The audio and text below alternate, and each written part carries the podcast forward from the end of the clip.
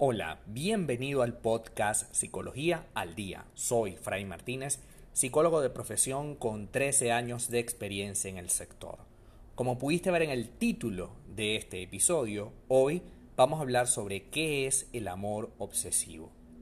En una relación, el amor obsesivo significa que alguien ha ido más allá del cariño y el respeto y ha pasado a vulnerar los derechos de la pareja o la persona de la cual se ha enamorado sin que ésta le corresponda.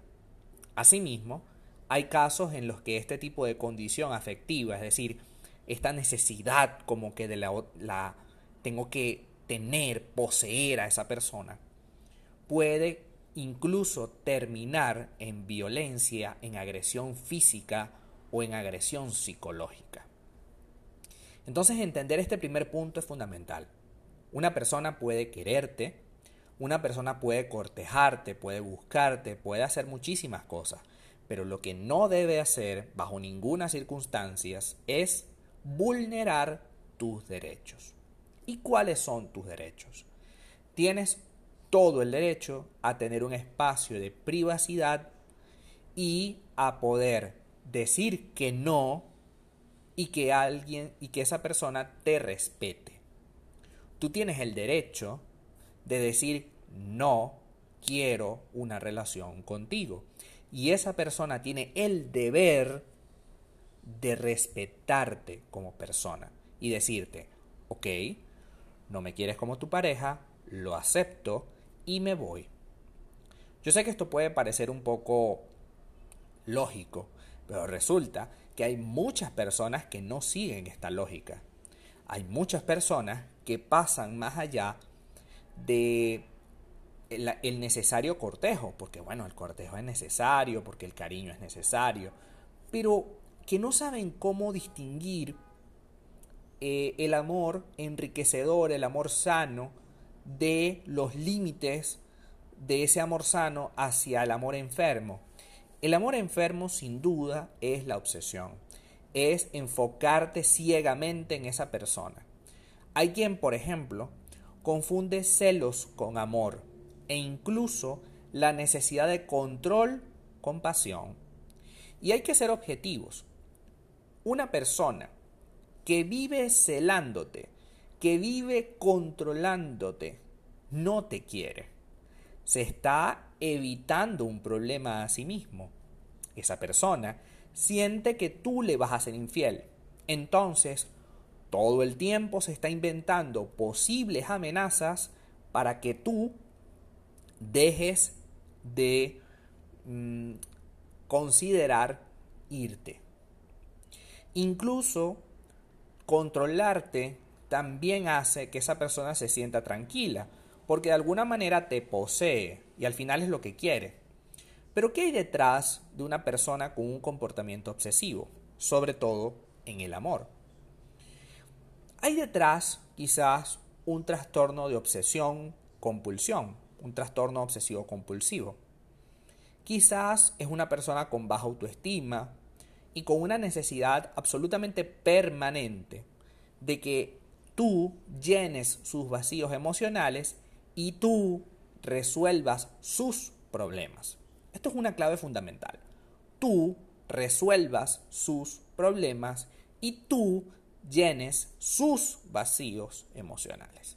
Y ves que hago hincapié en que tú tienes que resolverlo porque esta persona se siente tan poca, tan poca cosa, se siente con tan baja autoestima, que evidentemente le causa mucho, mucho pesar, mucho dolor eh, tratar de, resolver ese problema por sí mismo.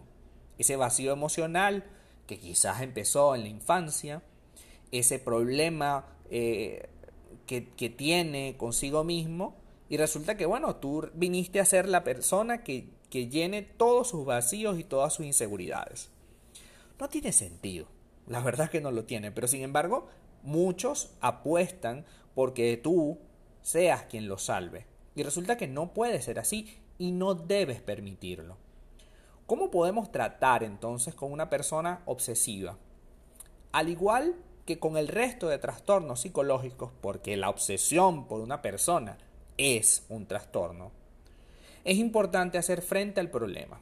No puedes quitarle la cara y decir, esta persona se cansará de llamarme o de mandarme mensajes, se cansará de escribirme o se cansará de buscarme al trabajo. No se va a cansar. De hecho, quizás ese sea su motivación, que tú todavía no le pones un freno. Entonces, tú debes tener la conciencia de que tienes necesariamente que poner distancia. Hay que alejarse y dejar marchar a esa persona. Esto es muy importante que lo hagas, porque cuando eres capaz de poner un límite al acosador, al a esa persona que está constantemente vigilándote, incluso siendo tu pareja, vamos a tener una conciencia clara de lo que nosotros realmente queremos por pareja. No es sano que tú tengas una relación en la que le tengas que escribir absolutamente todo. Es, incómodo. Ya salí, ya llegué, voy por la autopista, estoy llegando, me quedan cinco minutos, en diez minutos llego, ya llegué, voy a bañarme, ya me bañé. Eso es absolutamente terrible. ¿Cómo puedes vivir así? Si te ha pasado esto, definitivamente poner distancia es absolutamente fundamental. Es lo primero que puedes hacer. Poner distancia. Saber que poner distancia no es ser una persona mala. Es lo mejor que puedes hacer. No tiene ningún sentido, escúchame bien, no tiene ningún sentido que pases por la vida esperando que algún día esa persona cambie. Tú tienes que hacerla cambiar. Y si ese cambio significa que tienes que abandonarle, que tienes que dejarlo, pues hazlo. Porque te tienes que querer. No es sano quedarse en una relación en la que la otra persona sea la única que se sienta bien con eso. Además que tampoco es sano esa presión de escribirle a cada rato, porque si no le escribiste que saliste del baño, entonces ¿qué hiciste entre la salida del baño y, la llegada a la cama. es terrible, es absolutamente terrible, ¿no te parece? Entonces debemos confiar en nosotros mismos, debemos superar a esta persona y hacerle ver que necesita ayuda profesional. Yo en estos 13 años he trabajado con personas que tienen este problema y lo los he podido ayudar a encontrar la raíz del problema. En realidad, Tú no eres el problema. El problema es él o ella. Esa persona que se obsesionó con poseerte en lugar de quererte. Que se obsesionó por controlarte en lugar de disfrutarte. Que se obsesionó con depender de ti. Y con hacerte creer que depender es amor. Y resulta que no. Si tienes una persona, un amigo o tú mismo, tienes una obsesión por alguien, lo primero que yo le recomendaría a esa persona es que asista a terapia.